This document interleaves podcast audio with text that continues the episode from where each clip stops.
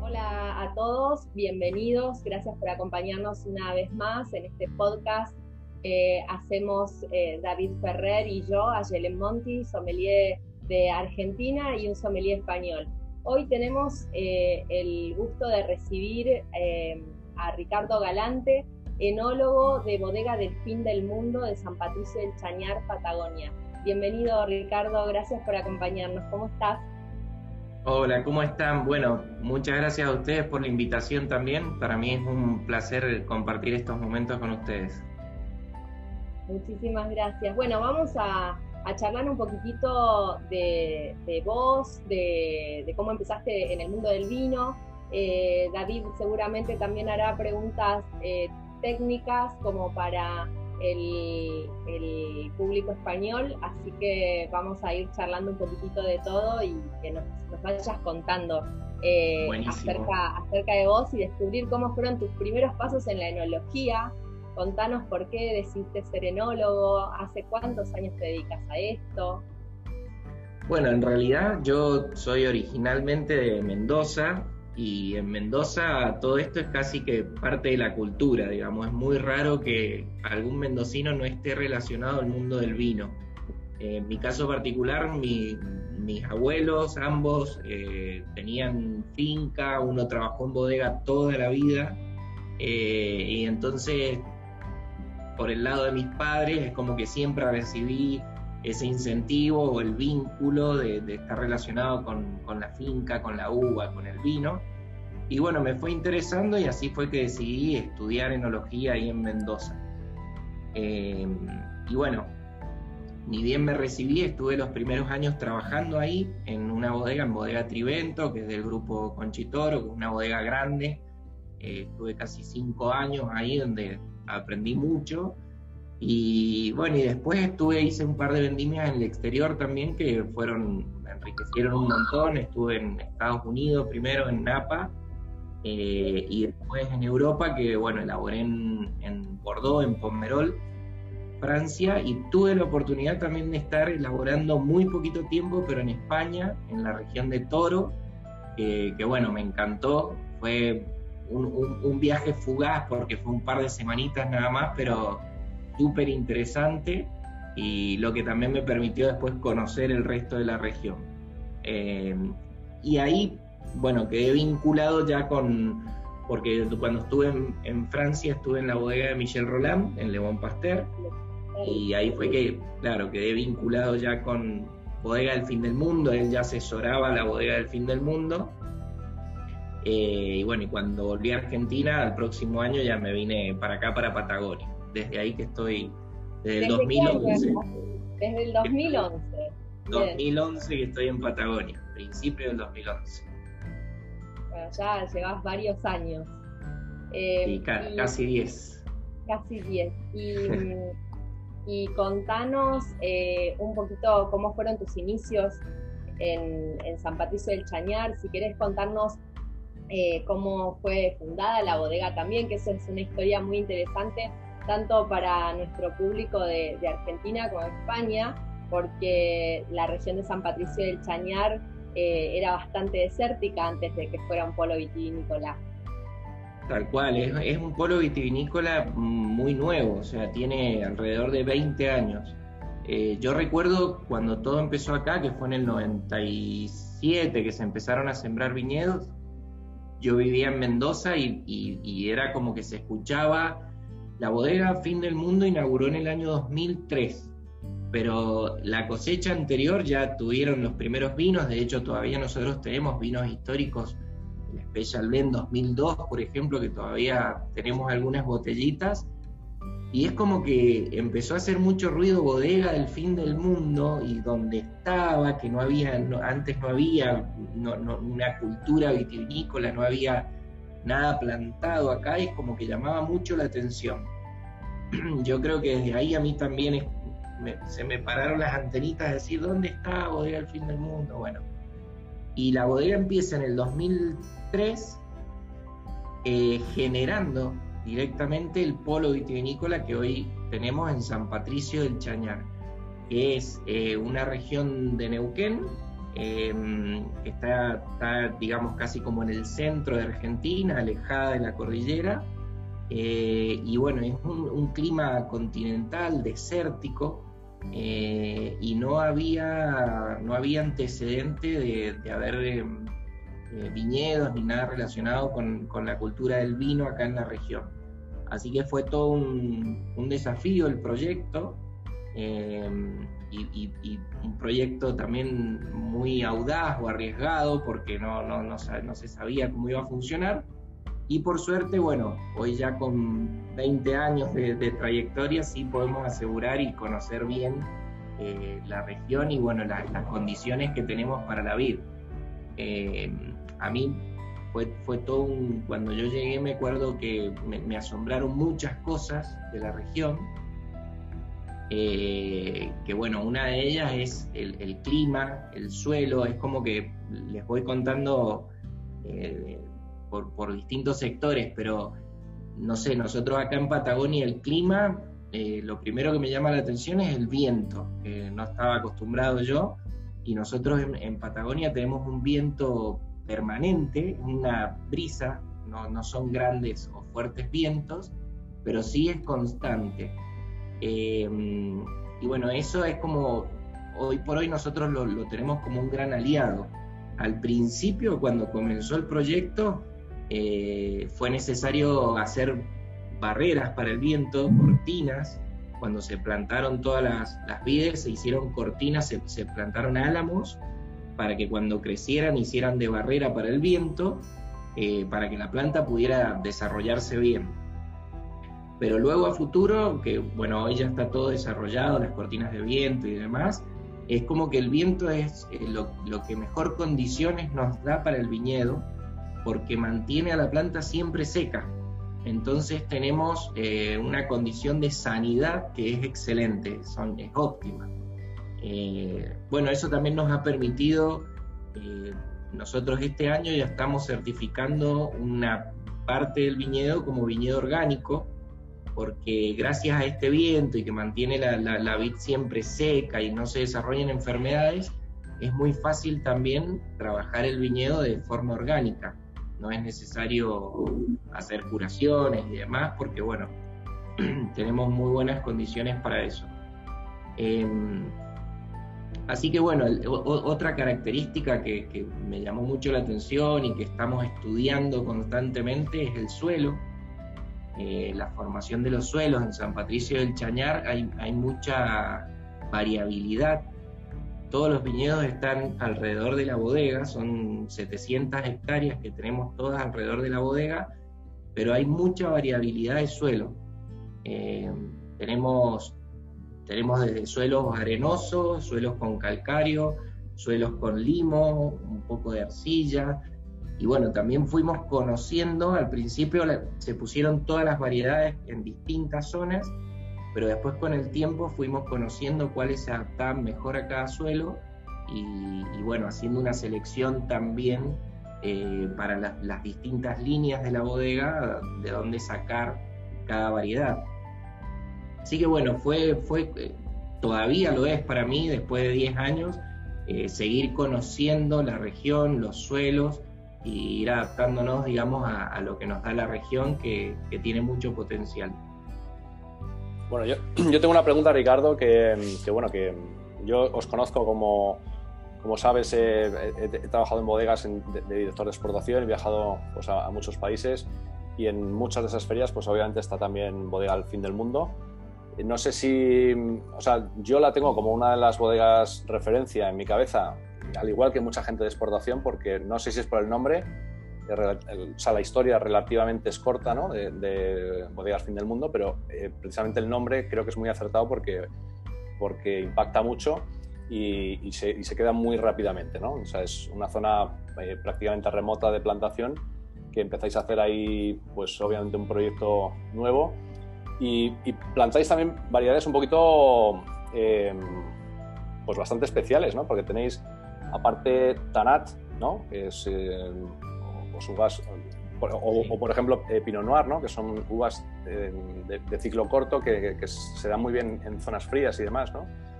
Pero eh, me gustaría preguntarte en particular por la Cabernet Sauvignon, que obviamente tú habiendo trabajado en Burdeos y en California también, entiendo que habías, habrás trabajado bien con la Cabernet Sauvignon, la conocerás bien. Y, cuéntanos un poquito cuál es la diferencia entre eh, esos Cabernet Sauvignon de, de, Burdeos, California Buenísimo. La verdad, eh, tal como lo mencionabas, las variedades que el Pinot Noir, eh, sobre todo Pinot Noir, que es una, o, Merlot, que son variedades de ciclo corto, se adaptan de forma excelente acá en la región por el clima. Nosotros tenemos una gran amplitud térmica eh, y las noches, bueno, son verdaderamente frescas y andan muy bien, se les estira un poquito el ciclo y terminan de madurar. Y en cuanto al Cabernet Sauvignon, nosotros siempre lo estamos cosechando eh, mediados de abril, o sea, fines de marzo, mediados de abril. Es la última variedad que, cosechamos. Y depende mucho eh, de cada año. Eh, en, esa variedad sí se nota la añada para nosotros, porque, porque bueno, nosotros empezamos a correr contrarreloj con, con el clima y las heladas tempranas que podemos llegar a tener acá en la región. Entonces hay años en donde las heladas se retrasan un poquito y nos dejan y nos permiten de que el cabernet termine de madurar bien y toda la parte fenólica se redondee, que las piracinas maduren y demás, lo podemos esperar y cosecharlo bien.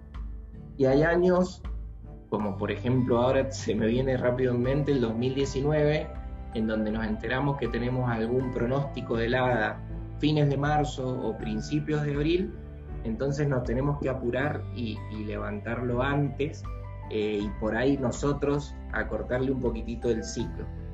Entonces es una variedad en donde se notan bastante las añadas, no así en el resto, en Malbec, Pinot Noir, Merlot, Cabernet Franc, no las notamos. Eh, y particularmente hablando del vino en sí, yo lo noto como, como un, o sea, el Cabernet Sauvignon de aquí no tiene las las piracinas tan marcadas como pimiento verde. Eh, yo, yo, lo relaciono mucho con, con, las horas luz que tenemos, porque nosotros estamos alejados de la cordillera, a diferencia por ahí, no sé, de Mendoza o de Salta, en donde al estar cerca de la cordillera el sol se pone antes y tienen, tenemos menos eleofanía. Aquí tenemos muchas horas luz y yo creo que eso hace también de que las piracinas maduren completamente y no, no tengan esa impronta por ahí tan verde o, tan marcada y característica. Es un Cabernet Sauvignon con aromas más como, si bien a pimiento, pero te diría pimiento asado o un pimiento rojo bien maduro. Creo que no, sé si responde. Sí, sí, sí. Y en, diferencia, en, o sea, también la pregunta era la diferencia entre estos Cabernet Sauvignons de, de, aquí, de Neuquén, que hacéis vosotros, con los de Burdeos y, California. Un poquito esa diferencia porque al final son dos, dos, zonas vitivinícolas, Burdeos y California, que siempre han eh, competido por el, por el Cabernet. Tú, las, tú has trabajado en las dos y, y, de repente haces un Cabernet Sauvignon en otra zona, ¿no? que, es pues, obviamente totalmente diferente a las otras dos. ¿no? Entonces, eh, obviamente pues, puedes aportar bastante información ahí ¿no? en, ese aspecto. Sí, pero en comparativa yo pienso que ah, por los Cabernet aquí en San Patricio del Chañar, más allá de esto que te digo, eh, en cuanto a boca y estructura son quizá un poco más delicados o, o no tan estructurados como, como los Cabernet de, California, por ejemplo, em, y son un poco más frescos, digamos, preservan, preservan la acidez natural. Eh, entonces eso yo los noto como no, no muy gordos o que no tienen tanta estructura, pero y que la acidez hace que sean bebibles, un, un vino más fresco. Eh, si yo tuviese que elegir, eh, de hecho, bueno, ahora en, nuestra línea FIN, que es nuestra línea de alta gama para los varietales, en donde veníamos trabajando todos los años con Cabernet Sauvignon, eh, no es un varietal que aparezca todos los años en esa línea.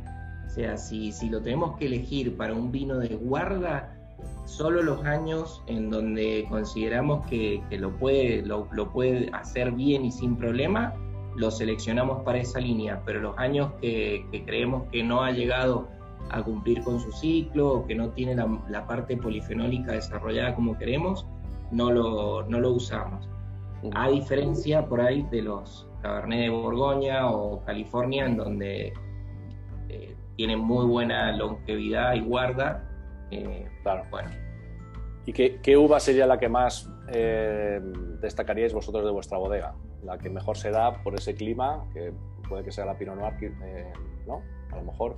Sí, nosotros hacemos siempre la diferencia en, cuanto a Pinot y Merlot, eh, porque son dos variedades que se adaptan muy muy bien a la región y, bueno, y Pinot Noir sobre todo es de la que más estudiamos.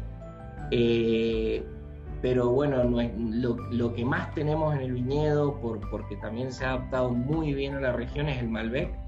El Malbec, bueno, por suerte en Argentina se da bien de norte a sur, eh, con sus diferencias por cada región, pero, pero nosotros tenemos muchas hectáreas de Malbec y, la verdad que se ha adaptado también de forma excelente. Eh, por ahí resalta en, San Patricio del Chañar toda la parte floral del Malbec, eh, que es lo que más se destaca por ahí cuando, cuando nosotros estamos probando un Malbec de aquí de la región. Y, terminan perfectamente la maduración y, nos dan la frescura esta que te digo de, mantenerla si es natural, nos dan vinos que se mantienen frescos por, por mucho tiempo, o sea, con un, un, color muy lindo, muy brillante, una boca bien, bien redonda, amable, y que son vinos que que los podemos guardar.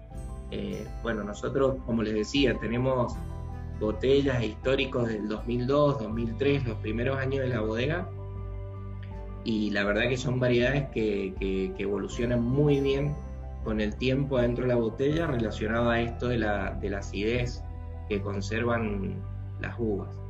Así que esas te diría, Malbec y, Pinot Noir son las variedades que mejor se adaptan y que mejor nos representan. Muy bien, Ayelen, no sé si tienes alguna pregunta tú adicional, porque más o menos, eh, bueno, yo obviamente voy a enterarme de quién es el importador de, de Bodega Fin del Mundo aquí en España y, pues dentro de poco podremos tenerlo también nosotros en nuestro portfolio, que tenemos una página web y podremos, podremos eh, pues tener ahí alguna referencia metida. ¿eh? Así que no sé si Ayelen tiene alguna ¿Alguna pregunta? Eh, voy, a, voy a preguntar algo que eh, suelen preguntarme mucho los consumidores a la hora de, hacer una cata eh, y son respecto a, las añadas, ¿no? Es, siempre me preguntan, bueno, a ver, ¿qué añada recomendás? ¿Cuáles de las últimas añadas son imperdibles o qué cepas? Tengo la suerte de conocer bastante a los vinos de la bodega porque mis primeros pasos como sommelier en el 2006 fueron en Bodega del Fin del Mundo, así que me encantan los vinos de, la bodega y todo el trabajo que hace Ricardo. Así que bueno, eh, te, pido que me pases ese dato que es como la perlita y la, pregunta que hacen en todas las catas que hago con los vinos de ustedes. Ay, te puedo nombrar un montón.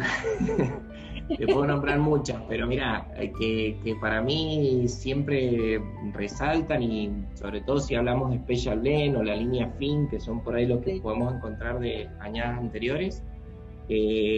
2017 eh, eh, fue una añada que, bueno, en Special Blend todavía está casi que en el mercado, estamos cambiando ahora 2018, pero 2017 un año muy especial y, que dio excelentes vinos. Eh, bueno, el 2020 todavía no lo van a conseguir, pero eh, este año también fue un año muy particular eh, en donde se adelantó la madurez de todos los varietales. Así que cuando salga esa cosecha al mercado va a ser una, una cosecha también para mí muy especial. Em, y bueno, y años anteriores, en, en Special Blend tenemos 2015, 2010, 2006. 2006 nos dio un montón de, alegrías y una cosecha también que, que, todavía disfrutamos. Y bueno, esas son para mí las, las, más importantes. Pero me cuesta, ¿eh? porque, porque por ahí probamos probamos otras y, todas tienen lo suyo. Sí, totalmente.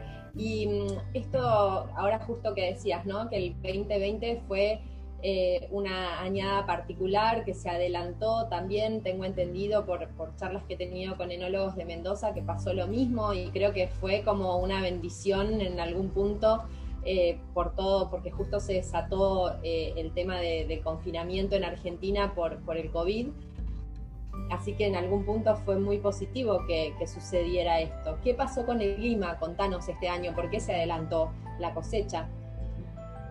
Mira, fue la, que más se ha adelantado. Yo, si bien llevo 10 años en la región, pero he hablado con enólogos que están hace 27 años acá y nunca habíamos tenido fechas de cosecha tan tan anticipadas. Em, al principio nos llamó mucho la atención y, nos preguntábamos qué pasaba con la parte polifenólica, porque es como que la uva maduraba rápido en, azúcar y brix y decíamos qué pasará con la parte polifenólica. Teníamos cierto temor, pero la verdad que, no, fue un año muy particular en donde maduró completamente la uva. Eh, yo me acuerdo, no sé, los Malbec que estaban con 24, 25 bricks, que ya es una buena madurez, y la uva estaba bien turgente, crocante, o sea, nada de deshidratación. Y, terminamos de cosechar todo, todo, todo el viñedo el 26 de marzo. Nunca había pasado, o sea, nosotros siempre estamos terminando en esa fecha, pero en abril, o el 20 de abril, alrededor de eso. Y el 26 de marzo terminamos de meter toda la uva. Em, y por un lado, o sea, en cuanto a vinos, la, gran bendición fue que los pH y la acidez son únicos de este año. Eh, cosechamos todo con, excelente acidez y pH. Y por otro lado, lo que vos mencionabas, en Argentina entramos en, en cuarentena creo que el 20 de marzo, o sea, ahí, unos días antes de finalizar, eh, y bueno, eso también nos ayudó mucho a poder organizar el resto de las tareas o a terminar la vendimia ya sin tanta presión de tener la uva en el campo y, tener que cosecharla. Eh, nos ordenó a todos en general y, bueno, y, sí se repitió en, el resto de las regiones, o sea, toda Argentina cosechó mucho antes que, que años anteriores, así que nos vino, nos vino a, a simplificar un poco el adaptarnos a los nuevos protocolos y a las nuevas modalidades de vida, ¿no? Con todo lo que estamos viviendo. Bueno, algo bueno tenía que tener este 2020, ¿no? Sí. aquí, claro, nosotros no, teníamos ese, bueno, ese, ese, problema porque, claro, la vendimia aquí se realiza más tarde, obviamente, ¿no? Eh, pero bueno, sí que, sí que mm, también en marzo estuvimos confinados eh, y allí, aquí tampoco hubo tanto ese problema porque ya digo, la vendimia aquí es en septiembre-octubre, ¿no? Entonces, vamos, está siendo ahora. Eh, o ya ha terminado mucha gente y hay algunos que todavía siguen, ¿no? Pero vamos, que, que sí, aquí igualmente también se adelantan las vendimias, eh, en los últimos años han ido adelantando cada vez más y más. Siempre antes, antes era octubre o mitad de octubre, finales incluso, y ahora ya estamos en septiembre y incluso, incluso algunos varietales a final de agosto empiezan ya. O sea que, fíjate, obviamente todo esto es un tema global, no es una cosa de, puntual de, un país, ¿no? Sí. El, cambio climático. Sí, efectivamente. Sí, sí, sí, seguro. Em, a ver, yo voy a hacer una pregunta eh, respecto a eh, que me cuentes a ver cuáles son las variedades así que, que más te gusta elaborar o si tenés alguna favorita. Sí, mira, bueno, por suerte nosotros tenemos yo digo mucho para jugar, porque tenemos, tenemos muchas variedades. Eh, en blanco, bueno, el Chardonnay por ahí es la, variedad que más nos representa, pero tenemos Chardonnay, Sauvignon Blanc, Semillón. El semillón también en la Patagonia eh, se da de una forma, a mí me encanta, vos ves el viñedo de Semillón siempre está bien equilibrado, con una madurez óptima. Y los vinos de semillón, eh, bueno, así como el Pinot, Noir y Merlot tintos, el semillón por ahí es el, que más eh, se adapta a nuestro clima. Eh, pero hay dos variedades que, a mí me gustan mucho. Una es el Pinot Noir, eh, porque bueno, nos agarra también, es la primera tinta que cosechamos, entonces es cuando la bodega todavía está con espacio y tenemos tiempo y le podemos dedicar y la estudiamos mucho una variedad que es muy sensible a cualquier, eh, a cualquier variación, ya sea en el viñedo o sea dentro de la bodega, pero si cambias la temperatura, el momento de cosecha, o sea, es muy sensible a cualquier cambio, así que estudiamos o probamos y nos divertimos mucho con Pinot Noir. Em, y bueno, y, después otra variedad que yo creo que, que vine a descubrir acá, eh, la había probado un montón de veces, pero, pero acá me sorprendió, es el Syrah. El Syrah tenemos poquito, eh, pero, pero a mí me encanta. Eh, antes se elaboraba, desde el principio, se elaboraba en una, vina, en una línea de vinos jóvenes, eh, de vinos masivos, digamos, y, y de hecho en un corte con, con Malbec, se hacía Malbec Syrah, y en el año 2012 se decidió empezar a trabajarlo como alta gama para, ver qué, nos daba y qué podíamos encontrar. Y bueno, desde entonces que lo tenemos en la línea FIM, eh, que, como les decía es nuestra línea ícono de varietales, y, bueno, eso es sorprendente, o sea, a mí el me encanta porque eh, en el viñedo eh, no es una uva que, que, diga mucho, cuando la probamos en viñedo decimos ahí tuvimos un pero, pero no nos, dice tanto. Y después Ahí se cortó un poco. Se, estaba viendo, sí, un poquito la voz, pero vamos, ya parece que estás bien. Bueno, y les decía, eh, eh, esto del CIRA que... Se empezó a cortar cuando decías que eh, quizás en el CIRA en el viñedo no te dice mucho, pero... Exacto, en el viñedo es una variedad que la probás y no, no, no dice mucho, pero a medida de que, de que, la metemos en bodega y que empieza a fermentar, es como que se va abriendo de a poco y es increíble. O sea, nosotros lo, lo, venimos, lo elaboramos también de muchas formas distintas eh, y bueno, y después lo conservamos en, barricas y, y, nada, hemos ido haciendo pruebas para, para encontrarle lo que más nos guste, y, pero, pero se termina abriendo muchísimo con, toda su parte floral, es un vino muy delicado, elegante, que, bueno, a mí me, encanta. Me encanta elaborarlo y me encanta disfrutarlo después también. Sí, es excelente, es muy, muy rico y se agota muy rápido. Eh, es difícil encontrarlo. Eh, y mm, otra variedad que es particular en esa línea es el Tanat, que hoy David lo mencionaba, eh, que fue así como una rareza tener Tanat en Patagonia. ¿Querés contarnos un poquito al respecto de esa variedad? Sí, Tanat, eh, nada, no es, no es, común, no hay en Patagonia, y nosotros tenemos un poquito, y bueno, fue como que al, principio mm, nosotros decimos costó domarlo, porque, porque al principio lo elaborábamos y y quedaba, nos quedaba realmente un vino duro, como muy... A ver, estamos ahí con un problemita de Ricardo, es que se te ha ido un poquito la voz ahora, si puedes... decías que quedó un, vino duro.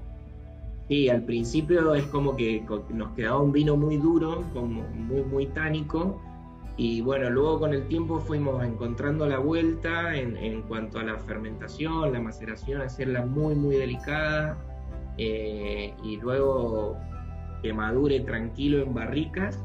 Em, y bueno, terminó siendo un vino finalmente muy amable. Em, de hecho, ha llamado la atención porque en, en, algunos concursos internacionales y de hecho en Uruguay, en el Tanat al Mundo, una vez ganamos la doble medalla de oro con nuestro Tanat patagónico. Entonces, bueno, eso, eso nos dio también mucha alegría y creo que le, encontramos la vuelta finalmente al Tanat. Tenemos muy poquito también, muy poquito. Eh, Se da que es elegante y lo que, lo que puedo aportar como comentario es, eh, los consumidores muchas veces dicen, no, Tanat para mí no, porque es una cepa que me parece como eh, con mucho cuerpo, mucha estructura, no es de mis favoritas y cuando uno insiste para que prueben el Tanat de la línea fin de Bodega del Fin del Mundo es como, wow, me sorprende, me gusta, es más amable, es elegante, así que es como un, vino como para iniciar a muchos consumidores eh, a descubrir eh, esta variedad.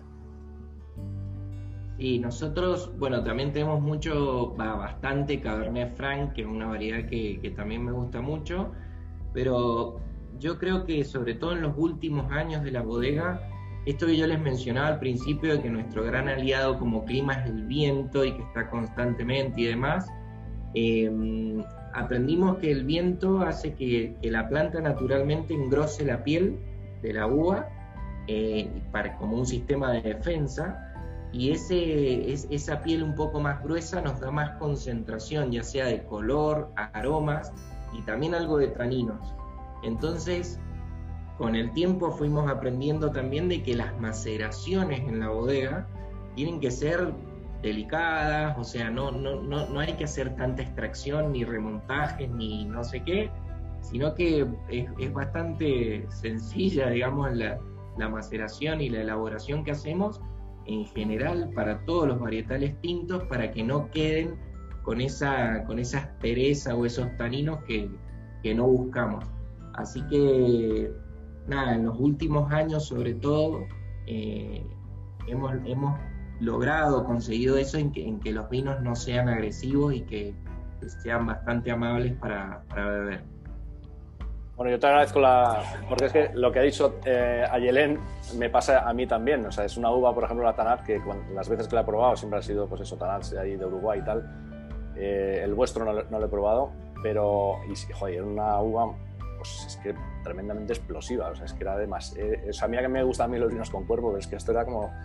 Estoy demasiado, ¿no? me recordaba eh, pues como, un petit syrah, ¿no? Que también es otra cosa tremendamente brutal, ¿no? Y, pero bueno, eh, me encantaría probar el vuestro, obviamente, según lo que ha comentado Ayelen. Pues eh, eh, me gustaría ver uno un poquito más, menos, menos estructurado. ¿no? Sí, es, es, muy elegante, es distintivo realmente. bueno, todos los vinos de la línea Fin, la verdad, y, y Special Blend. ¿Qué nos puedes contar del Special Blend 2020? ¿Qué es lo que te imaginas como producto final?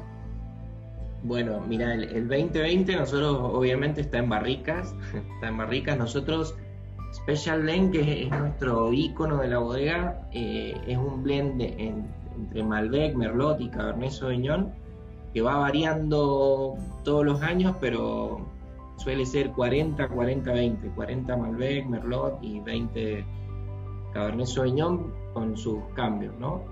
Y, este año, con esto que yo les, mencionaba de que se adelantó la cosecha y de que tuvimos em, una acidez natural muy buena, muy rica, em, nosotros probamos hoy por hoy los vinos que tenemos en barrica y son, son jugosos, ¿viste? Cuando lo tomás y, te dan ganas de, otro traguito porque, porque parecen un jugo de uva, eh, no se le siente el alcohol, eh, así que nosotros que generalmente los tenemos un año, cada varietal en su barrica por separado, y cuando pasa un año hacemos el blend, se decide, el blend lo hacemos en un tanque y después vuelve el vino a barricas durante medio año más aproximadamente.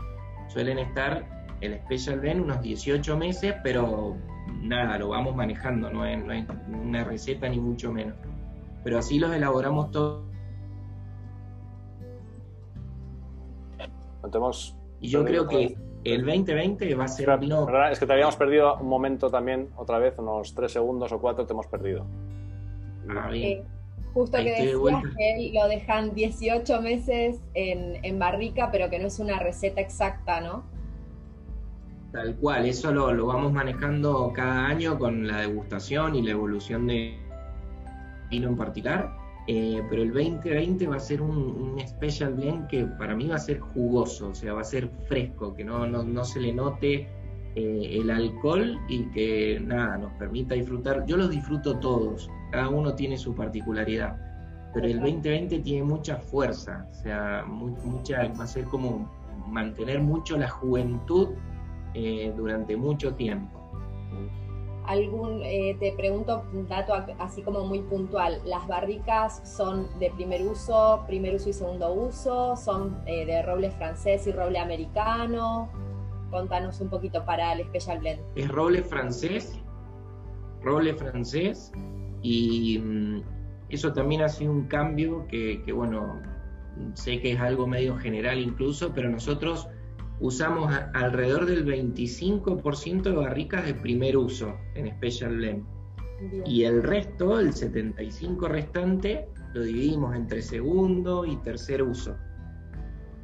Y desde el 2017 eh, lo que hicimos fue ampliar la capacidad de las barricas. En Special Blend incorporamos muchas barricas de 500 litros eh, y menos de 225, eh, que nada, encontramos como que el vino madura bien, se estabiliza, todo lo que necesitamos de, la barrica, eh, pero el, impacto del roble en, la, parte aromática y gustativa del vino es menor. Entonces usamos, usamos barricas de 500 litros para mantener también la frescura. Perfecto. Y 100%, francés. Y el, el tipo, David, no sé si querés ah, hacer alguna pregunta más. No, bueno, ya hablando, terminando las barricas, los, los tostados que usáis de barrica, ¿qué, ¿qué, tipo de tostados tenéis?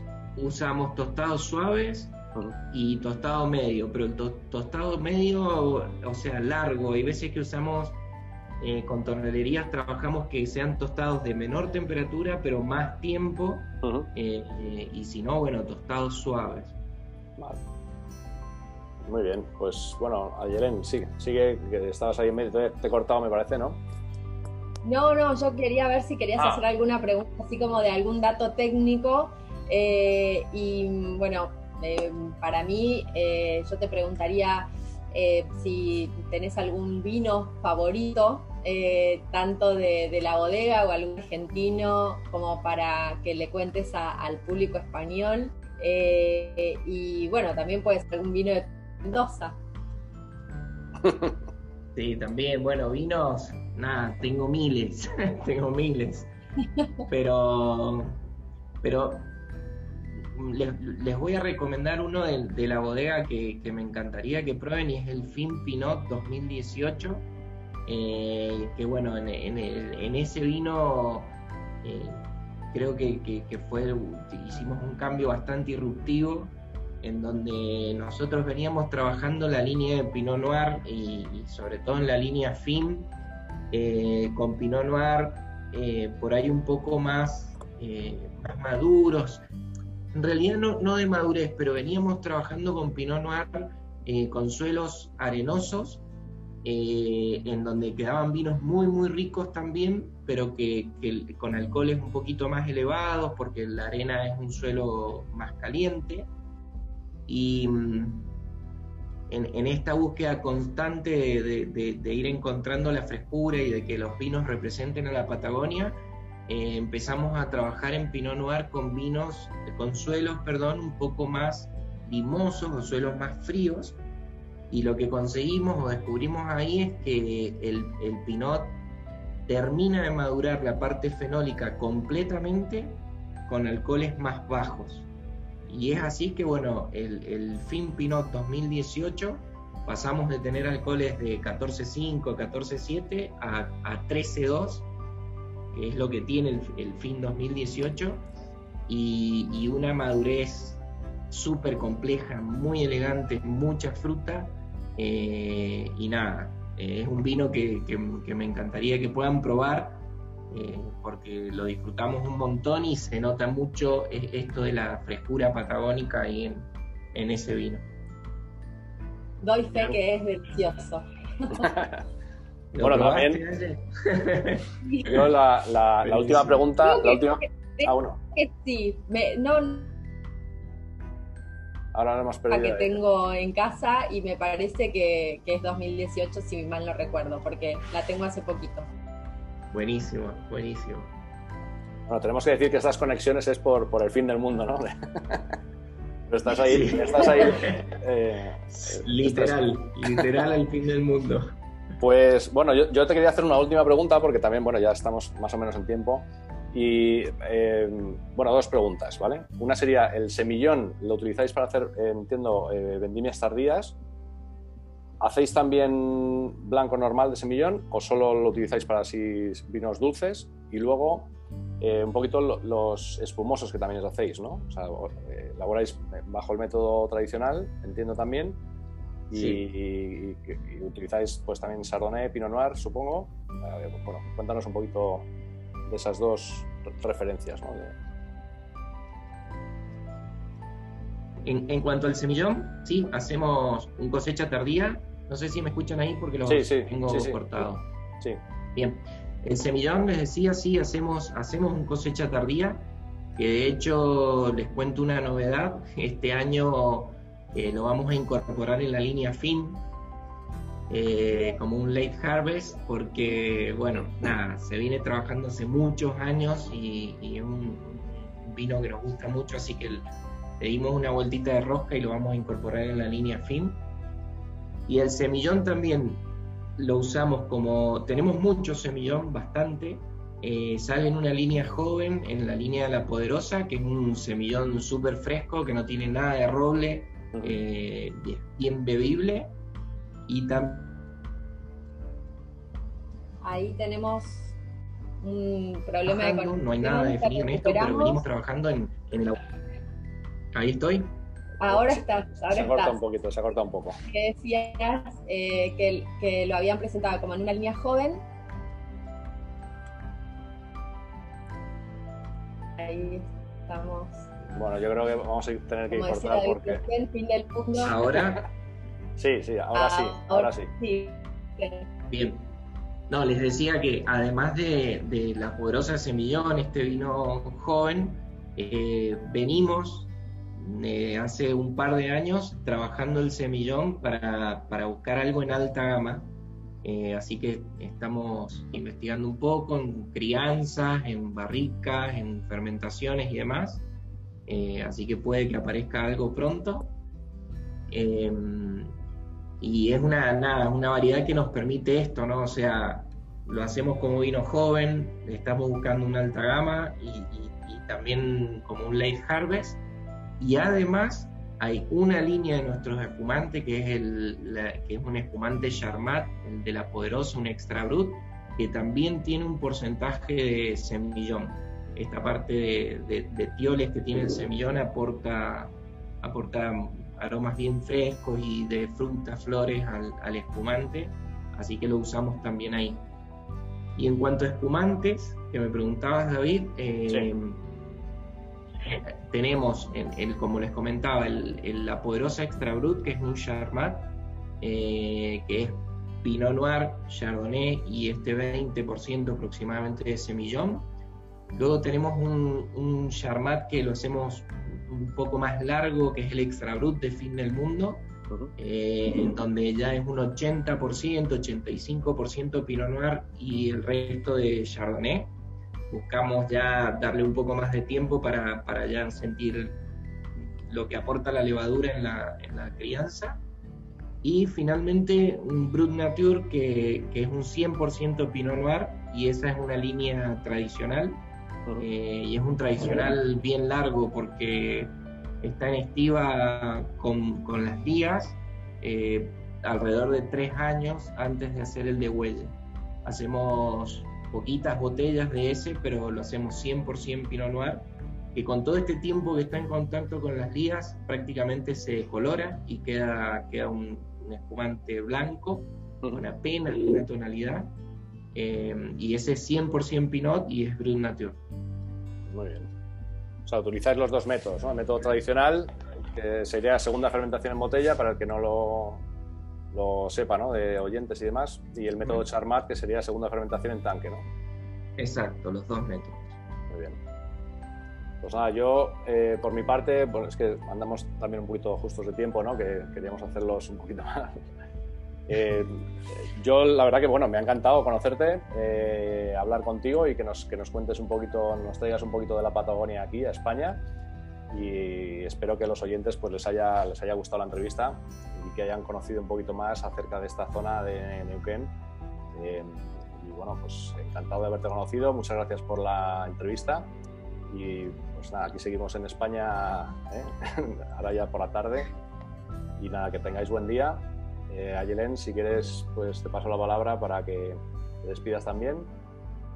Bueno, muchísimas gracias eh, por tu tiempo, por siempre la buena predisposición, por contarnos eh, con tanta claridad eh, todo, todas las preguntas que te hemos hecho, las contestaste con mucha claridad, creo que para todos.